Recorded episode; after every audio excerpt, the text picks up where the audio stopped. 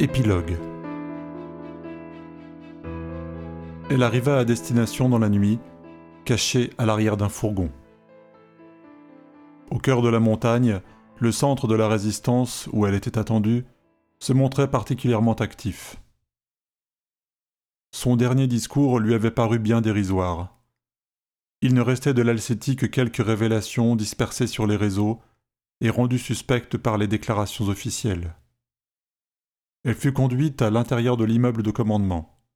Après quelques secondes, Philippe entra à son tour. Elle se jeta dans ses bras. Ils s'embrassèrent avec fougue, heureux de se retrouver après cette séparation forcée. J'ai cru que je ne te reverrais jamais, lui dit-elle avant de l'embrasser de plus belle. Durant le voyage en hélico, j'ai eu si peur pour toi. Je t'ai laissé en plein champ de bataille. Et puis ils m'ont dit que tu t'en étais tiré. Mon amour, comme je suis heureux de te retrouver. Elle le serra contre elle. Maintenant, je ne vais plus te quitter. On a tellement attendu. Je t'aime aussi et j'ai envie de passer chaque seconde avec toi. Il tenait dans ses bras la femme de sa vie. C'était une certitude. C'était aussi un cruel paradoxe de penser que la fin de l'Alcétie coïncidait avec la renaissance de leur amour. Un amour véritable, sans algorithme.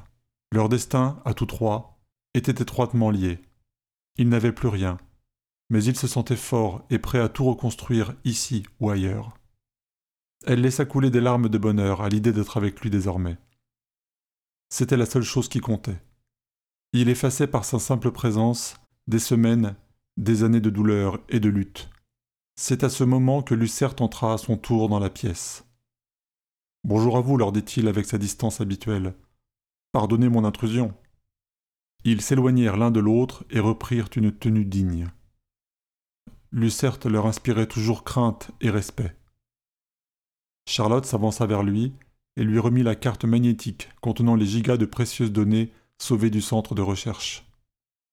Voilà, Ma mission est finie, mais je crains que nous ayons échoué. Nous n'avons pas échoué, répondit-il. L'histoire de l'humanité se résume dans le combat entre l'asservissement et la liberté. C'est un mouvement perpétuel.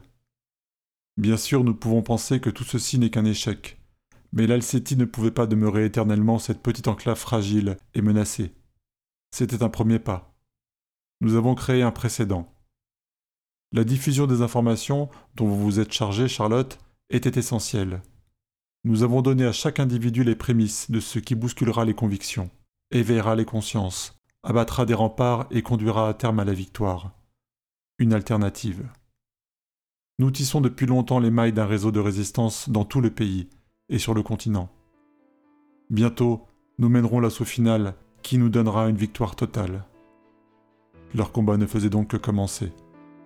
Charlotte et Philippe savaient qu'ils pouvaient compter l'un sur l'autre. Ils mèneraient ce combat ensemble.